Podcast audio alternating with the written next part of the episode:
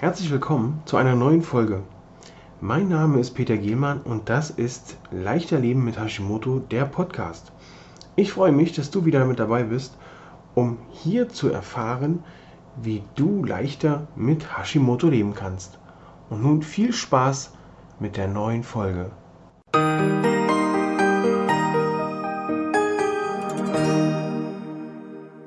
Ich bin Peter Gielmann, der Hashimoto-Mentor, möchte euch heute mal sieben Trigger vorstellen, die dafür verantwortlich sein können, dass das Leaky Gut Syndrom entweder ausbricht oder dass das Leaky Gut Syndrom euch mit Hashimoto auch ja, beeinflussen, beeinträchtigen kann. Wir starten ganz normal mit den Lebensmittelallergien oder auch mit den Allergenen aus Lebensmitteln. Manchmal sind es ja bestimmte Allergien, die man hat, die dann auch den Darm da so ein bisschen beeinflussen.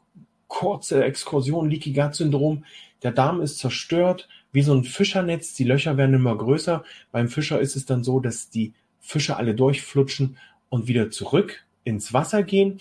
Beim Leaky Gut Syndrom ist es so, dass bestimmte Stoffe durch den Darm hindurchflutschen, die da nichts im Rest des Körpers zu suchen haben und die dann unser Immunsystem beeinträchtigen, dafür sorgen, dass die Immunpolizei, so nenne ich es mal, ja, damit beschäftigt ist, sich um den kaputten Darm zu kümmern und eben nicht um unser Wohlbefinden, um unsere Schilddrüse beispielsweise oder um andere andere Kleinigkeiten, kleine Krankheiten, Infektionen, die behandelt werden müssen. Da haben wir also die Lebensmittelallergien, auch die Lebensmittelallergene. Manche Lebensmittel enthalten ja auch Allergene.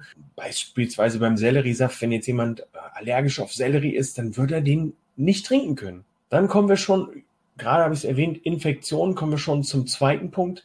Wir haben die Infektionen, ne, die Infektionen, die dafür sorgen, dass das Immunsystem befeuert wird. Dann ist auch der Darm hier anfälliger für bestimmte ja, Überreizungen dafür, dass er nicht mehr so richtig arbeiten kann.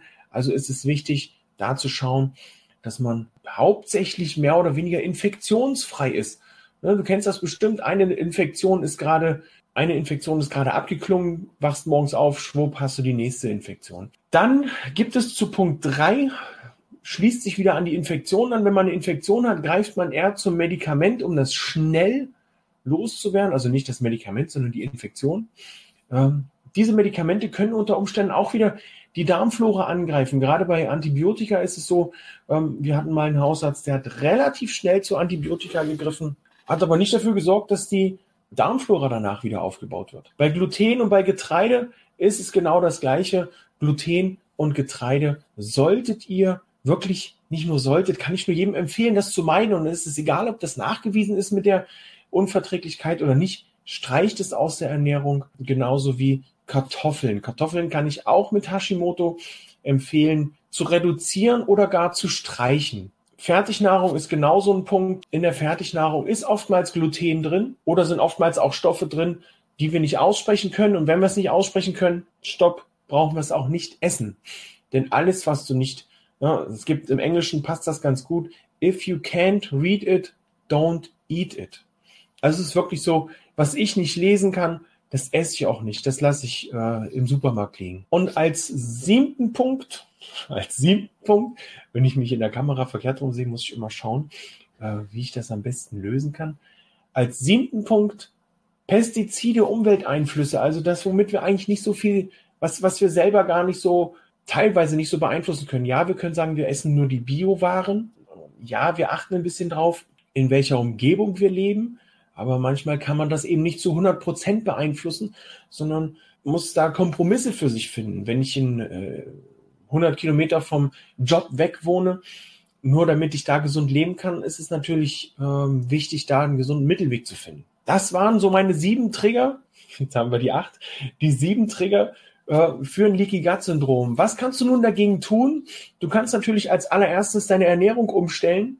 Denn wenn du deine Ernährung umgestellt hast, hast du gleichzeitig auch die Chance, weniger Infektionen zu bekommen, musst weniger Medikamente nehmen. Wenn die Ernährung dann noch gluten- und getreidefrei ist, hast du das Problem auch nicht mehr. Und wenn du mit mir zusammenarbeitest, zum Beispiel, brauchst du auch keine Fertignahrung mehr, weil, oder fertig hergestellt, industriell hergestellte Lebensmittel, weil wir Rezepte haben, nach denen wir uns jeden Tag ernähren können, die relativ zügig erledigt sind und fertig zubereitet sind. Ja, Wenn du nun Fragen hast, dich weiter informieren möchtest, dann möchte ich dich gerne in meine Facebook-Gruppe einladen.